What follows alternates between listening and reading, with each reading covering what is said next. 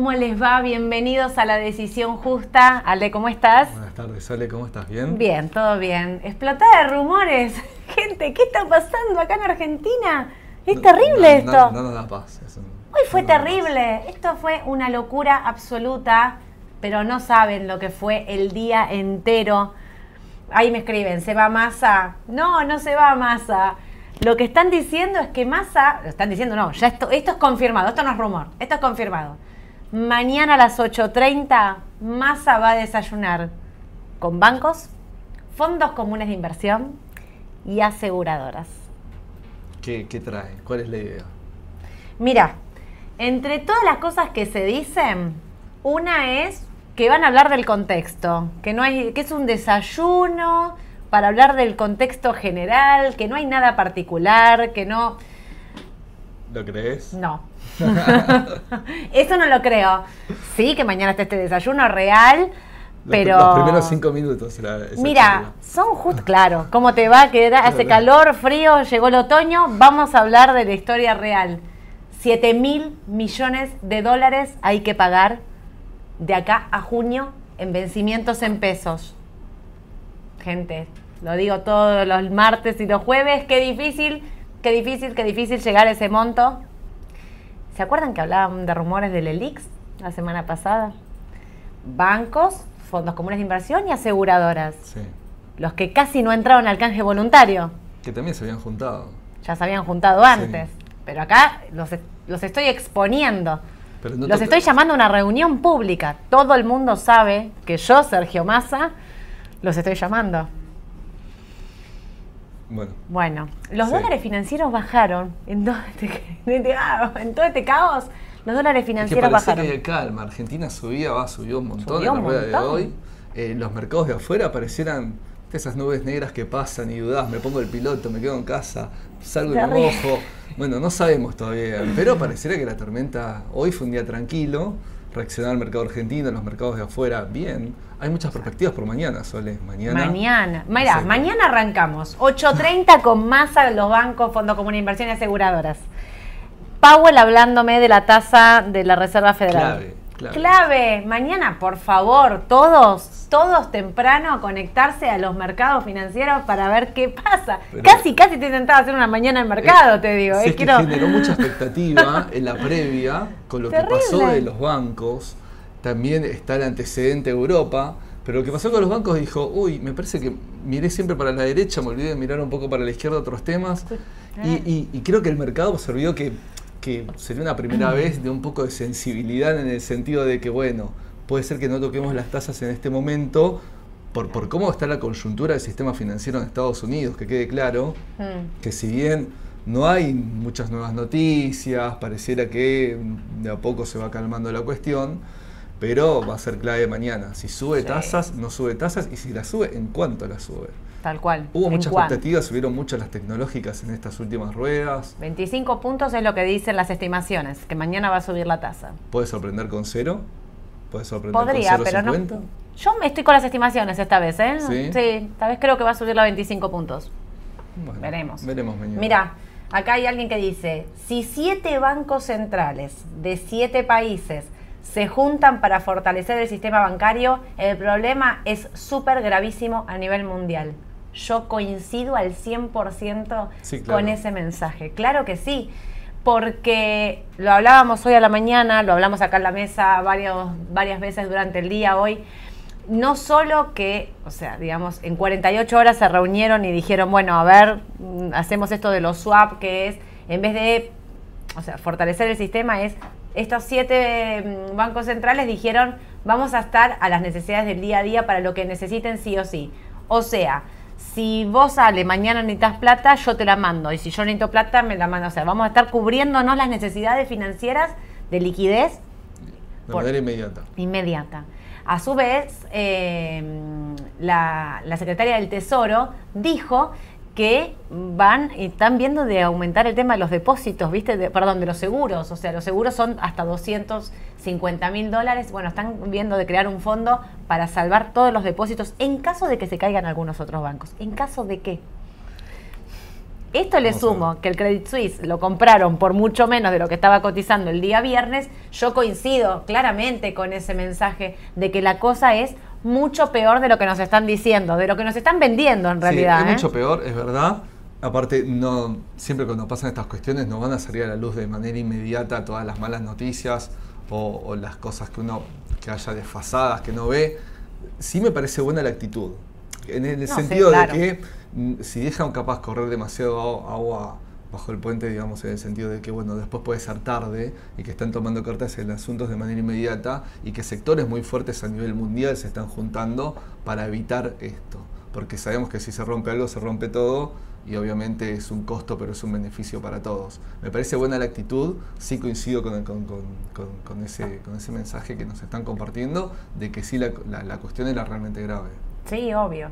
Y acá en Argentina, cuando me preguntan qué rumores hay, bueno, miren, desde más parking, eh, a los pesos, hasta me hablaron hace un ratito de un bono al 2034 y al 2035. Y automáticamente pienso, pero si los bancos no entraron hace dos semanas a un bono al 2024 y 2025, ¿van a entrar a un bono 2034 y 2035? Vamos a tener ahora unas horas vamos de especulación. Claro, hay mucha especulación. Yo voy a decir, vamos a serenarnos, parar la pelota. Por un ratito vamos a cerrar de los fundamentals de los papeles, eh, Loma, Google. Mientras vamos a ver qué pasa. Pero digo, rumores hay un montón. Ahora en un ratito está hablando Cristina. Está acá hablando. ¿No está acá en el Centro Cultural Kirchner? Nosotros estamos acá en pleno microcentro, eh, a media cuadra de la Bolsa de Comercio, están las oficinas de Raba. Creo que Cristina está acá en el Centro Cultural Kirchner, hoy hablando y a ver que habrá hará algún anuncio o no dice nada. Falta un montón para que aparte para que te sepan los ah, candidatos. ¿Le pegará Alberto? No lo sabemos. Es pasó algo entre Massa y Alberto, ¿no? También. Massa y Alberto.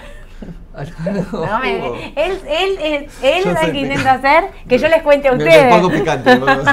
la, la pico Massa está, está muy enojado con Alberto porque dice que se está ocupando de los problemas y que reales de la economía y que Alberto y Cristina se están peleando como dos nenes caprichosos. Puede ser. ver, Habló de los muchachos. que compartimos salió en los diarios también, ¿no? que estamos, Esta cosa que circula fuertemente, que también salió en los diarios, de los muchachos del, del OFF, los muchachitos del off le dicen, porque Sergio Massa, yo conté hoy un poco a la mañana, de que dice que todos los rumores que circulan vienen del lado de Alberto y que son machos del off de récord, le dice, ah. como que son, como que hablan mucho atrás de cámara, por atrás, pero no. Bueno. bueno, todos estos deben ser todos los que están sacando todos estos rumores, por favor.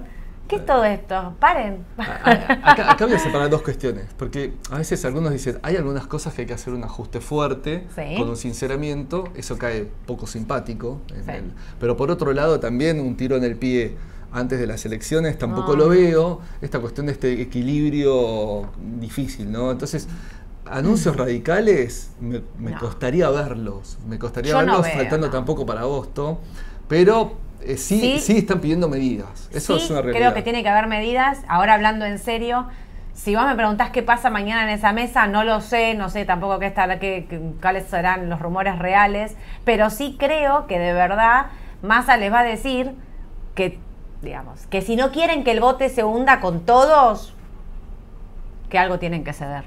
Yo estoy segura que la mano viene por ese lado. Te ofrecí un canje, no entraste bueno, escúchame, ¿cómo hacemos? Porque de acá a junio, si explota, vuela todo por el aire. Pero volás vos también, que sos banco, vuelo yo, que soy ministro de Economía, tipo, volamos todos. Sí, sí. ¿No, les dará de. Bueno, a ver, ¿nos hundimos todos o salimos todos? Ojalá que se encuentren soluciones, realmente soluciones, como, como, como lo dice la palabra, en el cual, bueno, podamos eh, salir bien adelante y que no se vea afectado ningún sistema. Hablamos de todo esto porque la parte política, económica, es parte de los fundamentos, lo hablamos en, mi primer streaming acá de fundamentas, la parte de macro, el contexto, afecta al mercado, ¿sí? afecta a mm. las inversiones de ustedes, las posibilidades de entrar o de salir o de mantener algunos papeles. Entonces, bueno, es clave, es clave eh, estas cosas que conversamos. Se concretan los rumores, yo no sé si se concretan los rumores, pero esto es real. O sea, que mañana se juntan es real, no es rumor. Eh, Eso es real. Eh, se va más a, no, no, no ese es el rumor que circula, al contrario, y que los bancos están tapados del ELIX, como dicen, si se reestructura o se transforman en bonos, se fundieron, eso es, también es una... una eso es un dato real. Una realidad. Lo que pasa es que esas LELIX en algún momento hay que desarmar esas posiciones. Por las buenas o por las malas. Por las malas volamos todo por el aire.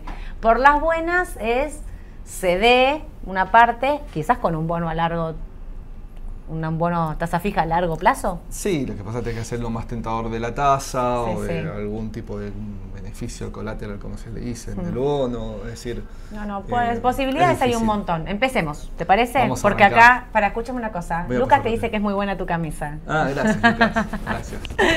Dale, arrancamos, vamos a empezar. ¿Por cuál vas a empezar? Vamos a hablar, eh, los papeles elegidos para hoy. Me encanta acá local es Loma, Loma Negra, ¿sí? Que nos vinieron escribiendo cada tanto que querían ver Loma, qué opinábamos de Loma, bueno, eh, un poco la parte descriptiva de su fundamenta, su sector y, sus perspectivas, algunos de sus números. Y el otro es Alphabet, en realidad su subsidiaria principal que es Google y que tiene dos papeles que cotizan en Estados Unidos. Me gustan mucho los dos. Vamos a arrancar. ¿Arrancamos por Loma? Sector de la construcción. Lo que primero quiero dejar en claro es, para que ustedes lo tengan en cuenta, cuáles son esas noticias que podemos leer o no y pueden afectar un papel como Loma, que es del sector de la construcción. ¿sí? Bueno, vamos con algunos tips, digamos, de, lo que, de las características del sector de la construcción. Es un sector, un sector de alta sensibilidad a los vaivenes de la economía. ¿Qué quiero decir con esto? E, e, en épocas, digamos, buenas, la realidad es que el sector de la construcción, el sector inmobiliario, etcétera, se mueve muy bien. La obra pública también, si el país, digamos, está bien porque esto es, parte de todo. Ahora, en momentos más recesivos, más complicados, eh, digamos que la obra privada como pública es algo que se afecta y, de sobremanera. Más o menos el mix en Argentina solo es 80% obra privada y lo que es obra pública 20 fue el tope, pero anda entre un 8, un 10 y un 20% del mix total de lo que es la construcción en Argentina. La obra pública mueve un puntaje, una cantidad de puntos muy importantes del PBI. También, exactamente. Pero aparte reactiva un montón de sectores. Claro, por eso. Entonces, ahí el segundo punto que estamos viendo, el gobierno, la obra pública y la competencia, esto de decir, bueno, permito que ciertos materiales de construcción, ciertos sectores tengan beneficios, no tengan beneficios, el tema de importaciones o no importaciones, digo, en el punto de vista de cómo, digamos, también el gobierno puede incidir con algunos sectores. El tercer punto es la situación de sectores proveedores de la construcción, silvicultura, estoy hablando particularmente de la madera, ¿sí? Minerales, por el tema justamente de cal, cemento, aditivos, un montón de cuestiones que, se usan en el sector, eh, química, pintura, básicamente, sí. Pinturas y metalúrgica, estamos hablando de, puede ser aluminio, puede ser un aluar, puede ser hierro, acero, ¿sí? Son todos insumos claves en la construcción, es decir, que no es solo ver el mercado de la construcción en general, sino también en la situación de estos sectores que son proveedores del sector de la construcción. Y lo último que es clave también es el financiamiento. Es decir, el Estado para financiar, para hacer una obra pública muchas veces se financia. Bonos, hablamos recién con bonos. La manera de financiarse desde el inversor y de la gente para obtener fondos. Una persona, una pareja, no sé, que alquila y quiere comprarse una casa o construir, bueno, saca un crédito hipotecario. Es decir, la financiación también es un punto clave. Y justamente estos cuatro puntos en Argentina en, los últimos tiempos estuvieron un poco afectados, ¿sí? Es decir, el negocio de la construcción, porque la realidad vamos, a nivel general, no, es el mejor momento de los argentinos, tampoco el mejor momento del país. Estamos hablando que hay que reestructurar deuda, que no tenemos capacidad de repago, es decir, la obra pública es algo que se demoró. La pandemia la inflación también está altísima, que la gente ahorra menos. Exactamente, eso, eso afecta mucho al sector y el financiamiento, la realidad es que eh, el tema de créditos hipotecarios o los créditos en general, no estamos en un, ámbito de volumen y liquidez por el cual pasemos por el mejor momento. Vamos un poquito con algunos gráficos. ¿sí? El índice Construye es un índice que se construye, que se arma con 10, 11 empresas constructoras muy importantes del país. Una variación entre enero de 2016 y 2023 para ver un poco lo que es la actividad. Acá trae una línea rojo, si la pueden ver. Estamos hablando desde momentos de pandemia hasta ahora decreciente. Acá tenemos un pico alto que no sé si recuerdan, pero ya pasado un poquito más de la pandemia, en 2021, mm. el encierro en casa, bueno, hubo gente que, cuando se empezó a liberar un poquito, empezó a hacer cosas en su casa, ¿sí? A construir, a hacer reflexiones, ¿te acordás? Bueno, el que, había guardado un ahorro, se hizo una disociación entre peso y dólar y convenía porque en un momento el, costo de construcción o de refacción era más barato. Es un pico que duró muy poco, después cayó y lo que genera un poquito de esperanza es, esta parte, mira, este rebotecito que hay acá, mm. ahora eh, cerrando diciembre y enero, ¿sí? En el cual pareciera debería haber preelecciones. Es la típica, ¿no? La preelección política, que haya un poco de obra pública para mostrar que estamos haciendo cosas. Es un sector que tiene que reactivar, es decir, es un sector que está eh, bastante dormido, de alguna manera de decirlo. Y este es el consumo de cemento. Vamos a hablar de Loma. Este es un, gráfico de consumo de cemento que tiene un comportamiento muy parecido al de recién y en donde vemos también acá este mínimo rebote que, podría ser un indicador de decir, eh, si Loma estuvo muy atrasada o el sector estuvo muy atrasado, pensando a mediano a largo plazo, puede ser una oportunidad. Y acá algunos datos, ¿sí? Datos en 2022 son los permisos autorizados de metros cuadrados, son los permisos de construcción, ¿sí? Que si bien hubo una caída, eh, un aumento del periodo anterior, hubo una caída en la superficie total. Esto significa que puede ser más obras, pero de menor envergadura este dato y los créditos hipotecarios que recién hablábamos que tuvieron un crecimiento sostenido más o menos hasta el 2018, ¿sí? ya el 2019, y esto ya todavía arrancando con el gobierno anterior, pero desde enero de 2019 que estuve repasando gráficos, ya empieza un, decaimiento de los créditos hipotecarios, ¿sí? antes de agosto.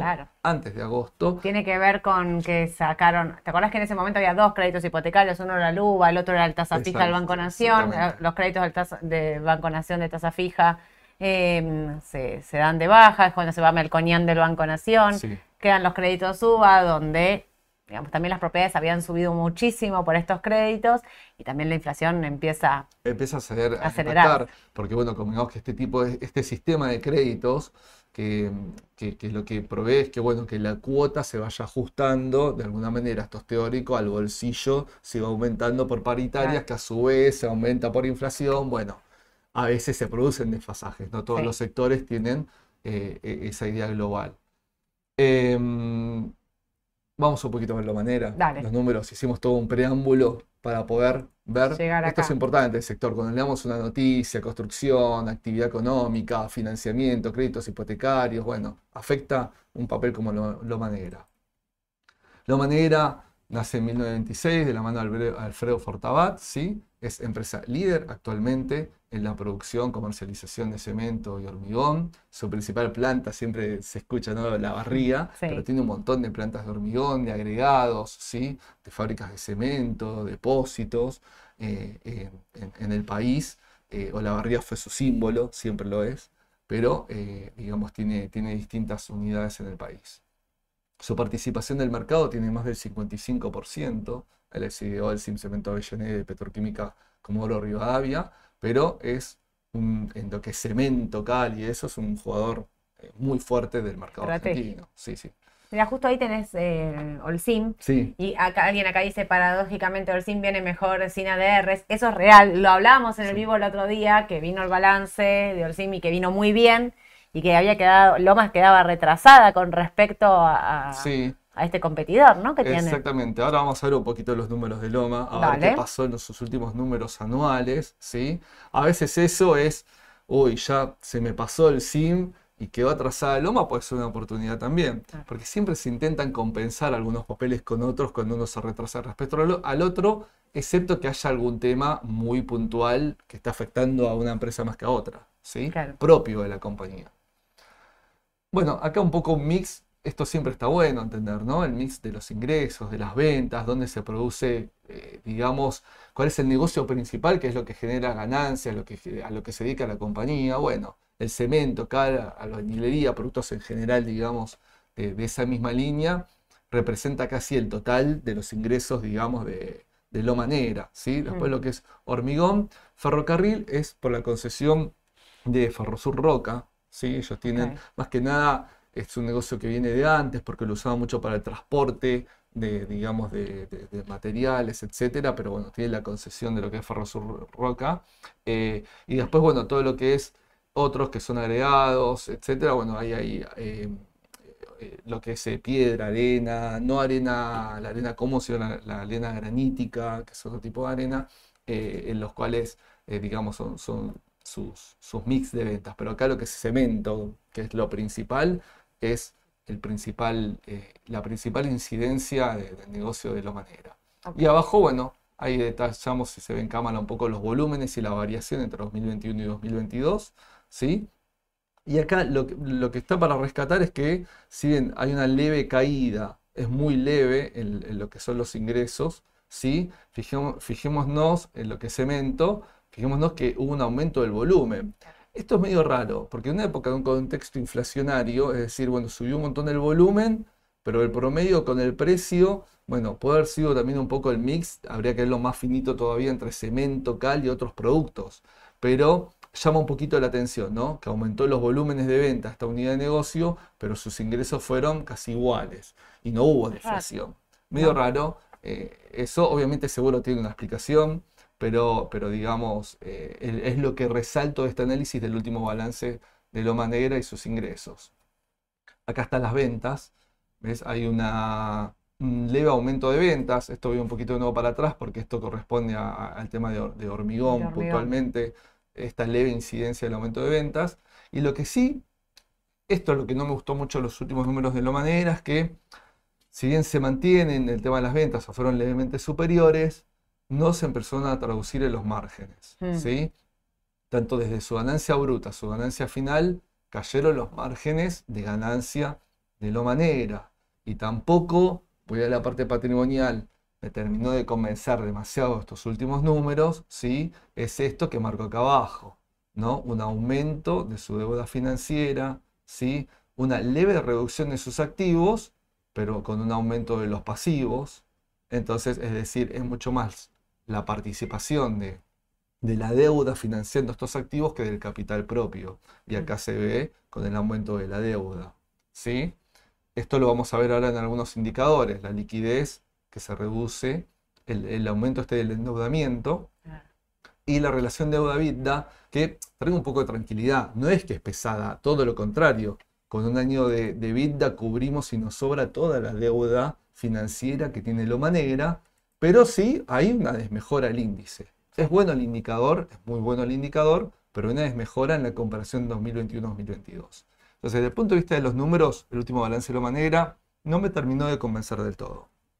Eh, vamos a ver un poquito, digamos, perdón, antes de pasar a Google, un poco también eh, qué puedo llegar a opinar, esto es una opinión propia, ¿sí? De Loma Negra cara futuro. Loma Negra eh, punto en contra es esto que te hablo de los números. Otro punto en contra es actualmente hoy el contexto y el sector de la construcción, pero me voy a pasar del otro lado de la balanza. ¿Qué puedo rescatar de Loma Negra? Mm. Es que fue el papel que, uno de los papeles que menos creció el año pasado, cuando Argentina creció mucho en energéticas, en el último tramo del año que habían crecido los bancos, ¿sí? Entonces había quedado como un poco atrasada, que es lógico por esto que estamos comentando y por el sector en el que opera. Vamos al 2023 cuando empezaron a caer ahora estas últimas semanas los papeles argentinos, no se, mantuvo, bastante. ¿sí? Se mantuvo bastante dentro de todo. Es decir, empieza a compensar esa falta que no tuvo el año pasado. Entonces, desde el punto de vista de precio, el atraso que tiene su cotización respecto al resto de los sectores y papeles de Argentina, por un lado. Desde el punto de vista de la reactivación económica de la construcción, creo que por ahí estaría bueno, si quieren pensar en el mediano o largo plazo, tener un papel como Loma, ¿sí? Obviamente que va a depender de una reactivación del sector. Eso es clave. Pero, es decir, mucho peor, es decir, a veces hay que decir cuánto tengo para perder y cuánto tengo para ganar. Eso estaba pensando. Es decir, de donde estoy parado ahora en Loma, ¿cuánto tengo para perder si compro Loma en este momento o mantengo lo que tengo? Claro, no, por eso mismo, porque la realidad me parece que es un papel que está bajo en precio. Claro. su precio es realmente bajo. Por eso digo, acá dicen, el FMI le pidió a Massa que recorte subsidios, transferencias discrecionales y obra pública. El Estado que mueve mucho la construcción está frisada y es eso. es real que esto hay, hay un ajuste importante, Sergio Massa, en este sentido que respalda un poco lo del Fondo Monetario. Creo igual que hay que ver qué pasa como también en estos meses que ya sí nos metemos como en territorio electoral fuerte y como bien dijo Ale, la obra pública siempre se reactiva en los meses previos a una elección, sea el gobierno que, sea. ¿eh? Claro, pero si querés dejemos el ámbito nacional o hasta provincial, bueno, va a haber municipios también que van a entrar en el juego a la hora es una elección nacional. y los municipios mueven mucha obra pública. los últimos, cambió mucho el modelo del municipio hace 30 años atrás al último. Muchos municipios con, con, sus fondos. Obviamente la envergadura de las obras son menores, pero puede reactivar un poco hmm. desde ese punto de vista. Eh, estaba pensando, aparte de eso, en el tema de, Loma, por, digamos, eh, a nivel ADR, análisis técnico. Digo, si miran algún gráfico de Loma, tiene un piso muy importante ahí en lo que son los 6 dólares con 20, 6 dólares con 30. Eh, un techo muy marcado, esto es real, en 7 dólares. ¿Cómo le cuesta a Loma pasar los 7 dólares? Para los que tienen comprado, yo la mantendría, la dejaría, no la vendería. Em, esperando a ver si pasa esos 7, 7.20. Eh, tiene un máximo ahí en casi en 8 dólares. A mí es un papel para el mediano largo que me gusta, mm, pensando, bueno, en un año electoral y pensando en que, mm, a ver, es real lo del ajuste del Fondo Monetario y demás, todo lo que pide, esto es verdad, pero también en que mm, digamos, si querés reactivar la economía, lo tenés que hacer por la construcción. Sí, sí, claramente. Es el primer, mueve tantos rubros, como dijiste al principio, que es un sector clave de la economía. es un sector muy clave. También descomprimir un poco el bolsillo del argentino, ¿no? Para que también, yo creo que muchas familias deben estar pensando en ampliar, mejorar, construir, eh, hacer algo, y está costando mucho desde mm. ese punto de vista hoy la situación, lo cual uno cuando empieza la inflación a pegar un poco en los ingresos eh, de, las familias, uno empieza a postergar algún tipo de consumo, ¿sí? deja algún bien suntuario también, es decir, retrasa algunos bienes que puede retrasar y se empieza a concentrar en lo básico, ¿no? Salud, educación, comida. Bueno, entonces también capaz que con una mejora digamos, desde ese punto de vista también, también tiene su perspectiva. No lo veo mucho en el corto, no lo veo variando tampoco demasiado.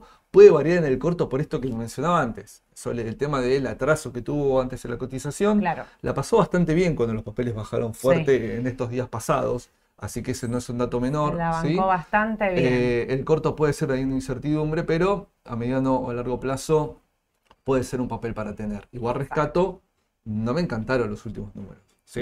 No. es que está mal, pero... Por sí me está mejor. No, me encantaron tampoco. Tal cual. Hablaron de Google, pregunta Guido. Ya, ya, arrancamos. Vamos para Google. Vamos a arrancar. Ahí está con la imagen clásica de Google. Justo alguien dice, ah, crédito suba, pobre la gente que tomó. ¿Sabes que entró un proyecto de, al Congreso para los créditos subas para, nada, por los deudores, viste que la tasa que ajuste, el 100% de inflación, imagínate los créditos suba. Entró un proyecto, justo ahora. Bien. Justo. Sí, sí, bueno, hay eso también, ¿no? Cuando eh, la coyuntura está así, también mm. los balances de los bancos que hablábamos la otra vez con la mora, etcétera, impacta mucho el tema. Bueno, ojalá que es una solución, pues estamos hablando de vivienda también. Hay ah. ajuste por delante, sea quien sea, dice Ricardo. Y puede ser, ¿eh? digamos, la economía, el país está complicado. Eh, sí. A nivel deuda, muy. Viste que decía antes, el tema que hay que hacer ajustes que Sí. Y también estamos en elecciones y capaz que, bueno, ese equilibrio es difícil. Muy, mi opinión, pero bueno. ah, un datito de lo manera, un chiquitito. En 2005 entró el grupo Camargo Correa de Brasil. Mm. Compró en aquel momento el casi 75% de lo manera. Fue haciendo algunas compras después con algunos sopas, de hecho hubo el año pasado. No encontré el número exacto, pero yo estimo que hoy está más o menos en el 90%. Digo porque es un dato importante, porque la liquidez que está cotizando en bolsa debe ser un 10%, un poquito más, pero no mucho más del paquete accionario total de Loma Negra. ¿sí? Todavía. Camargo había tenido un tema en Brasil, te vas a ver. No, no, no, no lo dije mal, no me acuerdo. Navajato, perdón. Le cambié la J con la Sí. Eh, y en algún momento amagó con que iba a vender estos activos en Argentina para poder hacerse liquidez, porque eso le afectó mucho su situación en Brasil. Pero al final, bueno, todavía, todavía ahí está. Quería mencionar ese datito de color y vamos con Google. Le ponemos una ficha a Loma, dice Luis. Y Sí. Yo para diversificar Argentina... Yo soy muy de mixear, nunca un pleno. ¿eh? No, no, no, un Ah, pleno. ok. no, no. Digo, para que quede claro. yo menos. Pero- pero no, Ya todos ustedes lo saben que yo soy más conservador. También, ta- también le podría una ficha, pero bueno, como una apuesta para adelante, ¿no? Y el contado con, Con liquidación también. También. Google. Google, nunca hablamos de Google, ni en la mañana de mercado. A veces mencionaron una necesidad, pero, pero vamos a hablar Yo creo que hablamos poco de Google, sí, Sí. que yo les conté que mm, Bueno. en la cartera habíamos comprado Google, Ah, ahí, sí, que te acordás que salí con el cuchillo entre Sí, los dientes a defender Google contra Martín, a Yelén, que me decían esperemos, esperemos, esp- no querían comprar cada vez más abajo. Yo decía, por Dios, compremos. Bueno, yo la, veo, la veía para el mediano largo plazo. Sí, sí, acá bueno, acá tenemos carteras administradas Claro. de los productos, tenemos distintas carteras que en distintos momentos o y en algún momento se suprimió, pero ambas carteras operaron Google. Sí. Por algo será. Vamos a ver, por qué tiene Google, qué puede ser. A mí me gustaba de mediano largo pensando, antes de esta crisis financiera, Sí, pensando que la inflación de Estados Unidos estaba medianamente controlada, entonces que la Reserva Federal no iba a ser agresiva en su suba de tasa, con lo cual quería posicionarme en papeles con buenos fundamentals a mediano a largo plazo que yo le veía un recorrido alcista. Te cuento Genial. antes de que vos me creo digas que me resumí un montón de lo que vamos a ver. el por qué yo había elegido Google. Porque no, Sole no vio nada de esto. No, no, yo me entero acá con ustedes, lo bueno es la que idea. Nos dan, nos dan la independencia para elaborar esto, para presentarlo y está casi en sintonía con lo que vamos a ver. Bueno, creada en 1998, es sociedad de Alphabet, es su principal negocio, sí, es un motor de búsqueda. Me acuerdo por aquellos momentos, yo era mucho más joven, eh, e- el buscador del momento era, se llamaba Altavista. Altavista. Sí, Altavista. Y aparece del 95 es Altavista. Y aparece después, aparece ahí Yahoo. Pero, ¿cuál Mm. fue la clave, clave del éxito de Google? La ¿Cuál? pantalla en blanco, que dice solo Google y el buscador. Porque el, el- uno como, como consumidor iba directamente con el objetivo netamente de buscar y no quería que lo abrumen ni con publicidad, ni con banners, ni con un montón de cuestiones. El, el éxito de Google nace desde su pantalla en blanco y el cuadradito para buscar lo que uno quiere. A partir de ahí, obviamente, sí, pones una palabra, te tira un montón de cosas cada vez más, ¿sí? Y vamos a entender un poco cómo es el negocio de Google. Es un buscador gratuito, cómo genera, bueno, nos genera y mucho, Claro. y, y ahora lo vamos, lo vamos a entender. Aparte de que tiene un montón de apps y de servicios y de aplicaciones, ¿sí? Es decir, de Google Drive, Gmail, el tema de Google Maps, Street View, Google Earth y YouTube. YouTube es del grupo, es de Google. Acá, hagámosle Exactamente. publicidad a la Eh, casa. donde estamos, sí, por donde nos estamos, Donde nos así estamos charlando viendo. cara a cara. Exactamente. Eh, bueno, y también apps como sistema operativo de Android, ¿sí? Eh, digamos, orientado a smartphones. Y una cosa que estuvo, realmente a mí me gustaba mucho, era muy prometedora, que eran los, los Google Glass, los anteojos, pero que no anduvo muy No bien. tuvieron. No, no tuvieron éxito, iban a hacer ahora un proyecto 2, pero no tuvo mucho éxito. Igualmente Google también está muy metido en la inteligencia artificial, en las traducciones online en el momento, es decir, con desarrollos realmente importantes. Si bien le fue muy mal el día que publicó lo de la inteligencia artificial porque le falló en Sí. un vivo, Sí, como que fue terrible, bajó como, ahí fue el día que bajó a 92 dólares, 93 dólares. Sí.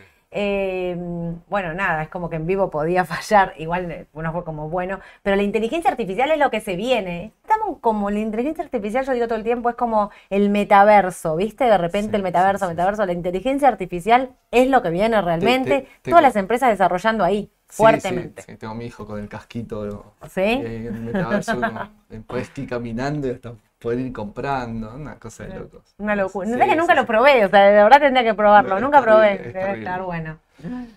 Eh, mix de ventas. Bueno, ahora sí, vamos a entender un poquito cómo son los ingresos de Google. Bueno, eh, Google, su, su principal, digamos, ingresos son, eh, digamos, lo que es la búsqueda y lo que son los avisos, ¿sí? Las empresas de todos los países del mundo, desde la ciudad más chica, que cuántas ciudades podemos tener en todo el planeta global con la globalización que tiene Google, pueden, digamos, publicitar, pagar para poder tener una mejor posición en las búsquedas, ¿sí? Es decir, si yo pongo el nombre de mi compañía, que me aparezca más arriba, más abajo.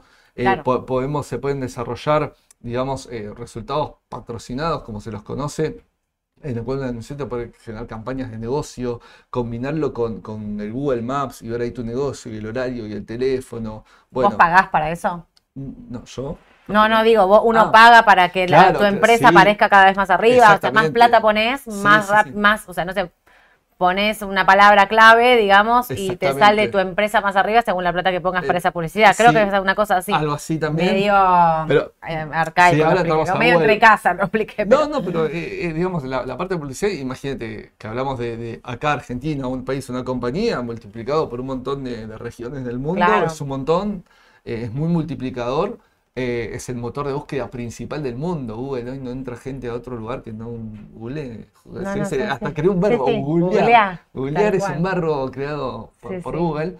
eh, y ese es su principal ingreso. ¿sí? De hecho, uno ahora pone una palabra en Google y, y te van a, a aparecer anuncios o Sí. enlaces patrocinados, que es justamente esto. Los primeros 4, 5, 6 andan como, como enlaces patrocinados. Bueno, de eso vive Google. Sí, principalmente. Pero no solo eso, también tiene el negocio de nube que fue creciendo un montón en los últimos tiempos. Sí, bueno, YouTube. Pero dentro de YouTube, YouTube, los chicos en su casa con la tablet, con el teléfono, nosotros como adultos queremos cambiar una lamparita, arreglar algo, vamos a YouTube, a un tutorial y YouTube. Si querés escuchar las noticias más importantes del mercado local e internacional, te conectás a YouTube a la Claro, mañana del mercado, te suscribís al canal de Raba. no todo eso. Genial. Y bueno, y ahí eh, si uno no, no, no paga por mes en, en una suscripción, ¿sí? Tenés, eh, digamos, publicidad. Si ves un video de 10 minutos, vas a ver dos o tres publicidades. De 10 segundos. Eh, claro, sí, cortitas, pero digo, siempre tenés publicidad que te Sí. cortan en el gratuito. Y si no pagas una suscripción, que también es parte de los ingresos de Google, esto es la parte de Search, ah, donde, de- donde se ven su balance. El Chromecast, te dicen acá, Google Ah, Chromecast, es claro, el verdad, me Chromecast, olvidé, muy Es bien. verdad. Muy bien, gracias. Sí, sí, de hecho, usamos. no te digo ciberdelitos porque no sé cómo te por eso. pero es muy bien, muy atento, Sí, claro. Google bien, Lens, exactamente. Alexa. Alexa. Es genial Alexa. sí, sí, no me gusta, me pone nerviosa hablar con Alexa. La, No, Alexa, la desenganché en casa porque serio? sí, me ponía nerviosa. Me ponía nerviosa mi hijo diciéndole, Alexa, contame un chiste. Claro. Bueno, conté una intimidad en mi casa, pero pasa eso. Bueno, eh, pero, pero fíjate el innovador que ha sido, ¿no? No, Es esto de prender las luces, apagar las luces, Ah. Alexa, pone música, digamos, es una Es cosa bueno. impresionante. Es decir, si uno tiene muchas cosas en su casa, realmente lo, lo compatible con Alexa, hay, hay otros en el mercado que compiten, también lo Sí. tiene Apple, te lo digo. Alexa es de Eh, Amazon, están diciendo, es verdad. Alexa, Alexa, es de Amazon. Sí, es de Amazon. Alexa es de Amazon. Pero eh, Google tiene un Home o algo parecido, ¿eh? Es Sí, ¿cómo se llama el de Google? Me mataste en este momento. No, no me lo acuerdo. Ahí, ahí atrás si me pueden ayudar. Pero bueno, Por tiene un montón de cuestiones contesta. más. Perdonamos, pero- perdón. Sí, sí, sí, sí, pero tiene, tiene- Google Alexa. Capa. Bueno, Alexa es amiga de todos, claro, Claro. escúchame. No, pero Google- Marcelo, sí, Barbie se llama Marcelo, gracias, Marita Marcelo. Google también lo tiene, Google también lo tiene. Google Assistant. Ah, Google Assistant, me están Ahí está, justamente gracias. asistiendo de atrás, Google Assistant. Eh, y Google, eh, eh, digamos, lo, lo que tiene estos dispositivos es, es bárbaro, Uy, porque sí. si podés combinarlos con, con- con ese motor, digamos, ahí le, le hablas desde la cocina cocinando, apagame tal luz, prendeme tal otra, A mí me prendeme, pone prendeme el aire acondicionado, Me pone ponen- acondicionados, todo, es genial. Ah, yo Acá en amo- esta oficina hay mucha gente muy fanática de estas cosas, debo Sí, decir la verdad. Hay gente lo que amo, tiene todo, amo. ¿eh? Tiene todo con eso. bueno, avancemos con Vamos, Google, vamos con- vamos. vamos con los números. Mira, parecido a lo que vimos antes, no tan no tanta diferencia de marketing, pero lo que vimos antes con, con Loma, salvando las distancias, un aumento de ventas entre el 2021 y 2022, como estoy marcando acá, una ganancia bruta levemente superior, ¿sí? Pero ya en la ganancia operativa empezamos a ver una merma de margen. Esto significa que el aumento que tuvo, digamos, en sus ingresos, ¿sí? Lo, lo pudo mantener con sus costos variables, pero no pudo absorber sus gastos de estructura fijos. ¿Qué quiero decir con esto? Había mucha expectativa que sean mejores los ingresos de publicidad de Google. Hubo empresas que salieron de su publicidad en algún momento, también por una cuestión global de coyuntura. Es decir, acá en Argentina, hablamos recién, no la estamos pasando de la mejor manera, pero en el mundo no se crean que la están pasando bien tampoco. Claro. Ni Europa, ni digamos Estados Unidos, ni todo el, el- el ajuste, recesión, aumento de tasas. Eh, hubo empresas que empezaron a cortar estas publicidades, etcétera, y si bien son mayores los ingresos, habían sido menores a los esperados. No sé si recuerda que Google cuando publicó el balance estuvo bajando por este Sí. motivo y lo aclaraba que, digamos, en sus, en sus notas. Pero bueno, capaz que con sus ingresos esperados hubiese tenido una mejor absorción de sus gastos de estructura y no la tuvo. se ve traducido también en el EBITDA y en la ganancia final la caída de márgenes. ¿sí? Desde el punto de vista patrimonial no hubo variaciones demasiado importantes, digamos, en este sentido. ¿sí? El nivel de deuda hasta se mantiene, digamos, con más activos y un poco menor de deuda, lo cual está bueno. Esto fortalece el capital propio financiando el negocio. Eh, ¿Y qué más quería destacar de Google? Bueno, su valor de capitalización de mercado, 1.3 eh, trillones. Sí, el otro día hablamos, hablábamos de Apple. Bueno, Google está ahí cerquita, ¿sí? no está tan lejos de, ese monto. El beneficio por acción anual ¿sí? de 4.6 dólares. Normalmente paga cuatro veces por año, ¿sí? Hmm. sumado, no paga, pero no paga dividendos, digo, es el, resultado del de el cuatrimestral anualizado. Y este dato es re importante. ¿eh? Este dato a mí, a mí me encanta, siempre lo utilizo, lo comento acá, lo comparo. ¿sí? Su price earnings, esta relación del precio en, la bolsa con sus ganancias de 22 años, un promedio histórico de los últimos 10, que, bueno, lo tuve el dato en internet, en una página Macrotrends, comparto el dato si lo quieren ver. Eh, saqué el promedio histórico de los últimos 10 años y me da un 29. ¿Sí? Es decir, está por debajo, aún con la suba que tuvo Google en las últimas ruedas, te dio una semana, 10 días, fue impresionante. Lo, pasó de 90 dólares a 105 hoy casi. Eh, exactamente. No paga dividendos. ¿eh? Son este, tipo de empresas que también no está mal visto. Desde, depende de la persona, digo, porque sus ganancias las reinvierte para mejor.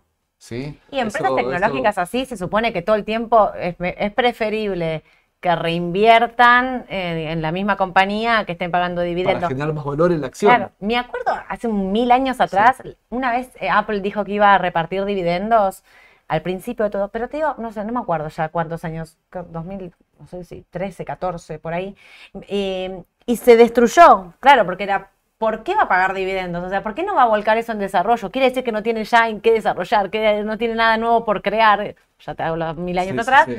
Y me acuerdo que cuando anunció pago de dividendo bajaba. O sea, no, no, puede ser, a veces pasa en esas cosas también, en el mercado, según la lectura de la empresa en, ese momento. Sí, sí, aparte el tecnológico es muy vanguardista.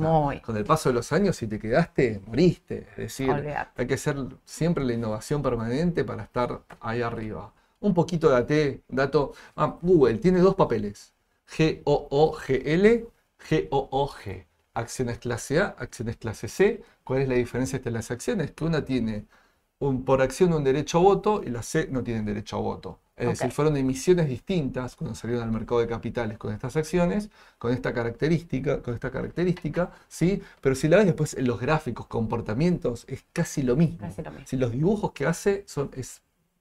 Prácticamente iguales. Te lo puede justamente hacer variar la liquidez, el volumen capaz de uno por otro operado, pero no por otra cuestión distinta porque es la misma compañía. ¿sí? Yo tomé acá como ejemplo Google con L, con GL al final, ¿sí? que son las clase A, eh, y ver un poquito cómo está estocásticos, que estaban en zona de sobrecompra porque estuvo subiendo un montón. El MACD estaba en terreno positivo.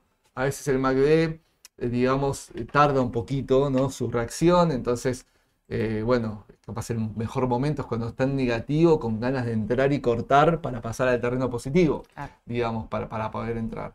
Y este precio lo saqué minutos antes que no había terminado la rueda, no sé cómo terminó, estaba 104,90. 104,92. Ah, bueno, no le, no le pifié por tanto, digamos. Y estaba ahí testeando una, una, zona de resistencia. Yo vi una zona en 104.5, 104.4, la está testeando ahí esa zona. Habría que ver si mañana rompe un poquito más para arriba, confirma. Te diría que podría confirmar si corta los 105.10, digamos que es un número importante, los 104 esos que está dando vuelta ahí, 104.90 es más o menos esto, 105.10 estamos ahí viene de los 89,50, ese soporte clave que tocó. Entonces, muy importante, a ver si en el corto plazo, digo, si, si supera este valor. Y los, em, un piso, los 105, 10, 105, 50 se convierten en, o sea, en una resistencia y puede ser un piso importante, un techo importante y esperemos que sea piso. Pero esto se va a definir mañana con la tasa de la Reserva Federal de Powell. Esto está vinculado con, con, el, fundamental. Mañana, mañana es clave así igual de mediano largo, viendo el price earning histórico de 29 años y que ahora está por debajo, está en 22, yo insisto en que a mí es un papel que para el mediano largo plazo me gusta, entiendo que los mercados cambiaron un poco en estas últimas semanas su, mm, su perspectiva, ¿no? Digamos, de, de, bueno, hay una crisis financiera con bancos que se cayeron que no esperábamos, pero a mí me parece que igual desde su fundamentals es un papel de una empresa para tener, mantener, no me asustaría en el corto plazo, digo. No, no, y aparte su, dentro del sector tecnológico también su volatilidad, como hablaba el otro día de Apple, esta, esta cuestión de que generan valor ya también las marcas. Claro. Marcas como Google. Es decir, ya no es solo netamente algo tecnológico apostando un futuro. A veces en Tesla se apuesta demasiado al futuro. La marca todavía tiene que ganarse, ir materializando en el futuro algunas cuestiones. Los semiconductores tienen una volatilidad enorme. Bueno, no pasa tanto a veces con algunos papeles tecnológicos. Hay todavía también más conservadores que este. No un ejemplo, un IBM, por otro ejemplo. Pero digo, Google, Apple, voy a hablar ahora de Google de nuevo. Me parece que también es un papel con valor, con trayectoria, con peso. Eh, no es un, una web, un buscador que va a desaparecer, no tiene riesgos de competencia hoy, otro análisis, digamos, fundamental que hay que tener en cuenta. Eh, y me parece también lo mismo, me parece que aprovechar, eh, acordate, antes del 2022, 2020, 2021 habían subido un montón de las tecnológicas y decíamos que estaban pasadas de price earnings. Lo mencionábamos en los vivos. Bueno, aprovechar este momento. Lo encontramos por debajo, aún con la suba que tuvo. Y voy a ir a, una última página. Vamos a hablar de las ganancias futuras proyectadas, que siempre terminamos el streaming nuestro con este, con, viendo este dato, las de afuera, ¿sí? Que este es un dato de, un montón de...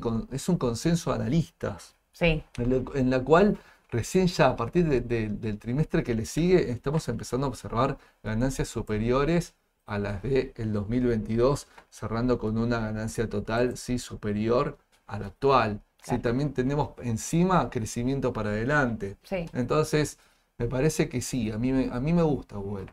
Este último balance también, como dije con Loma, no, me gustó tanto, ¿sí? Esta caída de márgenes, pero la, realidad es que me parece que, es un buen papel por estos fundamentos para poder, para poder entrar si a alguien le gusta, ¿no? Obvio. Mira, voy a sumar unos datos que está diciendo Marcelo, que me parece que sabe muchísimo de lo que estamos hablando, porque me dice Google tiene a Raymond, director de ingeniería de Google y fundador de la Academia de Singularidad, genio real. Pone, fomenta el uso responsable de la tecnología porque al final plantea que no funcionaremos con una inteligencia artificial, humanos 2.0, singularidad tecnológica. Es un empresón, digo, por si no todos lo estaban leyendo el chat en vivo, que era lo que estaba escribiendo, eh, me parece que, bueno, que, suma eso que está, que está diciendo. Yo sí, coincido. Primero veo los estimados para el futuro, veo el price earning histórico em, y sobre todo digo, hago este paréntesis nuevamente, crisis financiera eh, en Estados Unidos, pero que antes de esto pensábamos que la Reserva Federal iba a aflojar su suba de tasa, que no iba a ser tan agresiva durante este año. Vamos a ver qué es lo que pasa eso y ahí entonces es en el único caso donde yo le pongo como un signo de pregunta, pero a mí nosotros tenemos Google mantenemos, digamos, o sea, no, no soy vendedora de Google de mediano a largo plazo, estoy tranquila. Alguien me estaba escribiendo. Capaz que en el corto por esto que hablamos recién, por ahí. creció mucho estas últimas ruedas, porque está el estocástico sobrecomprado, porque puede corregir un poco,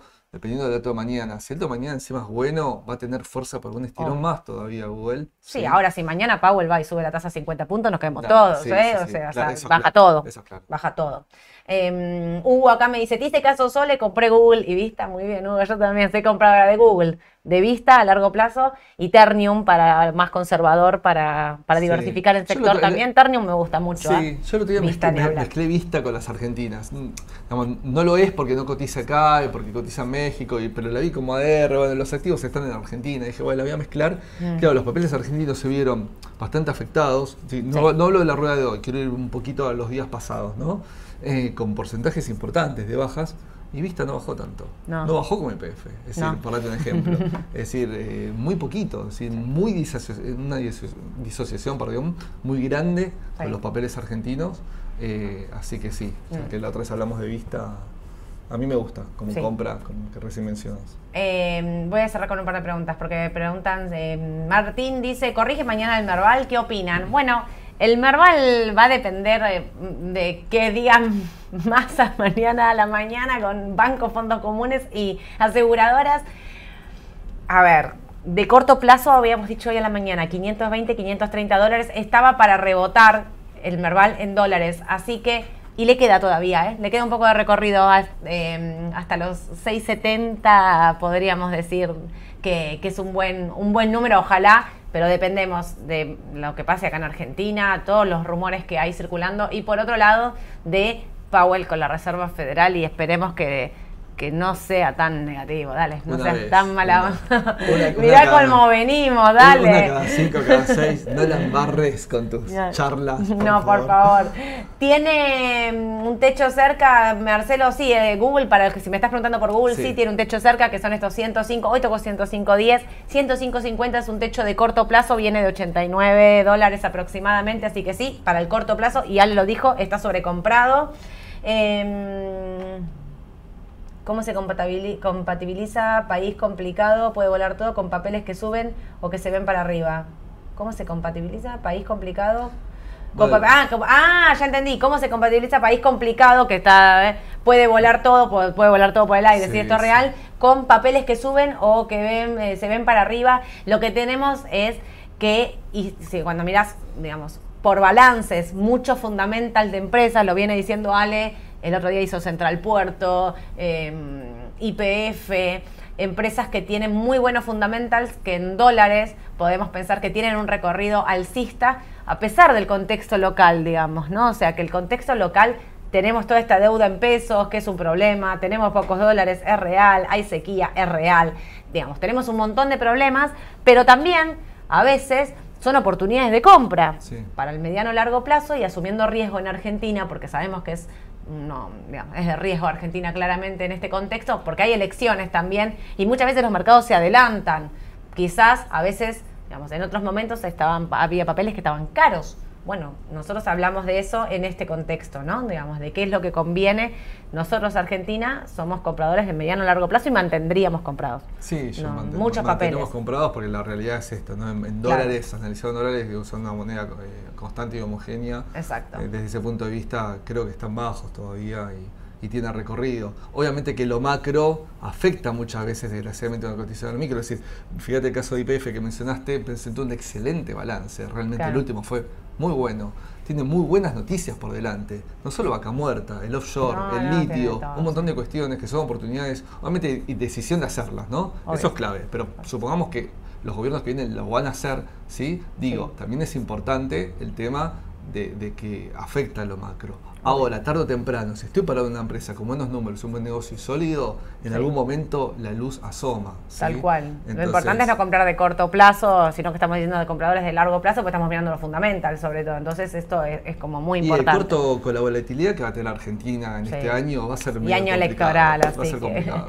Eh, nos dicen que soy principiante, estoy analizando también Verizon o AT&T, no sé si conviene. Bueno, por ahí puedes ver a Verizon, AT&T para la semana que viene, algo podemos hacer de eso. ¿Conviene comprar Intel?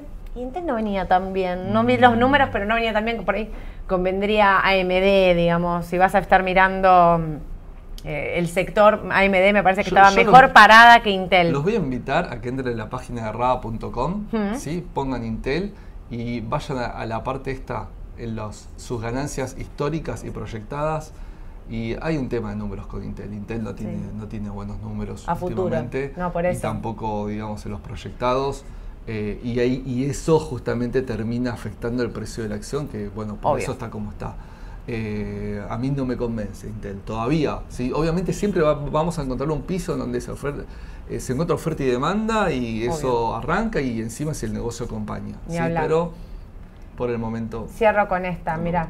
Eh, ¿Algún CDA relacionado al oro? Barrick Gold, digamos, como que es por excelencia. Gold se escribe, G-O-L-D. Yamana también, no, sí. no, no, por eso, por volumen y todo es Barrick Gold, el CDR relacionado al oro, es una minera Acá en Argentina tenés que operar el CDR, pero si operás en Estados Unidos, podés operar directamente el ETF del oro, que es el GLD, que replica en un 99,8%, 9, las eh, tenencias de oro de los bancos centrales, así que ahí es oro puro. Claro. Directamente. así que GLD en ETF, en CDR es la minera Barrick Gold.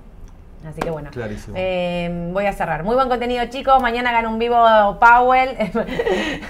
mañana no podemos hacer vivo, pero a la mañana yo les mando un audio que sale por Spotify con las noticias más importantes. Quizás, ¿quién les dice? Yo tengo alguna noticia de masa, masa, los banqueros y, y, todos estos rumores dando vuelta. Em, bueno, nada, me gustaría un análisis de despegar, podemos sumar también algo. Alexa es de Amazon, sí, sí, nos equivocamos, perdón, perdón. estábamos, estábamos emocionados hablando de nuestras vidas y hablamos de Alexa como una cosa cotidiana, pedimos disculpas, no era de Google, lo, dijimos ya. Em, bueno, nada, el Vos venís el martes que viene. Vengo el martes. Vamos, bueno, sumen papeles, ya saben lo que les digo siempre. Suscríbanse al canal de YouTube, así cuando hacemos algún vivo o alguna o estamos mandando alguna información, les llega la notificación de que estamos saliendo. Eh, este suscríbanse. El jueves viene Mauro. Mauro está, ya está recuperado, se siente 100 puntos, ya está acá en la oficina va a venir a hacer AT en vivo, así que jueves 17 horas en la decisión justa vamos a estar hablando de papeles AT fuerte, porque mañana tenemos la decisión de Powell, o sea, me imagino mucha volatilidad. Conéctense y vemos los papeles que quieran en vivo, digamos. Si no quieren ver alguno anticipado, me preguntan, eh, nos mandan por WhatsApp y vemos, ya lo analizamos un poquito antes. Y otra cosa antes de que me olvide, el jueves 9.45 los espero en la mañana del mercado eh, con Edu para analizar el dato de Powell, los rumores de masa muchas noticias muchas cosas dando vuelta para que estén informados con todo lo que tienen que saber antes de empezar a operar. Así que bueno, gracias por habernos acompañado. Les mandamos un cariño a todos, que tengan una excelente tarde. Chau, chau. Termine el día. Chau, chau.